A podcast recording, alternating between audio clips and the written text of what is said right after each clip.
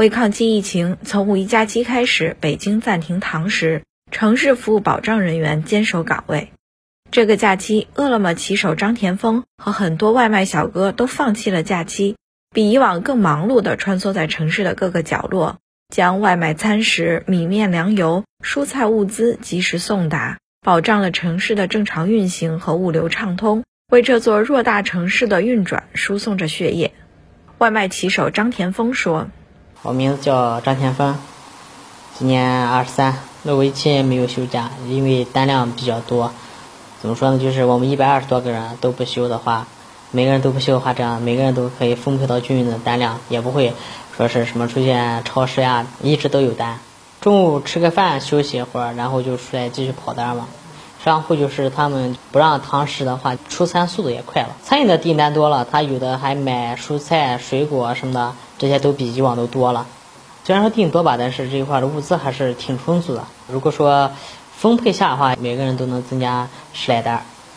最近送过单量最多一天是七十多，七十五单，接近八十单。自身防护的话，就是每日的测温、餐箱消毒。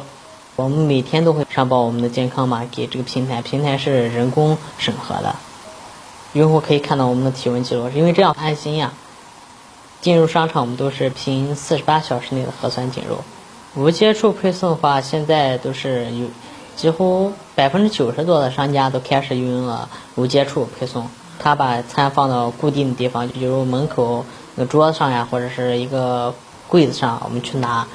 然后拿完之后，就我们现在是配送期间放到顾客指定的地方，比如说门口，或者是楼下的某个架子上。还有就是现在普遍了智能取餐柜，需输入顾客的手机尾号，然后他就可以放里面，到时候他凭自己的手机尾号就可以把属于他的餐拿出来了。做好个人防护吧。担心还是有的，但是做好个人防护。对于这个以前吧，感觉就是送餐的，现在感觉就是责任比以前更大了。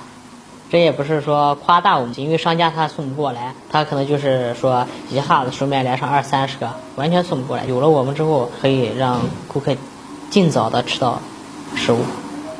新华社记者庞媛媛北京报道。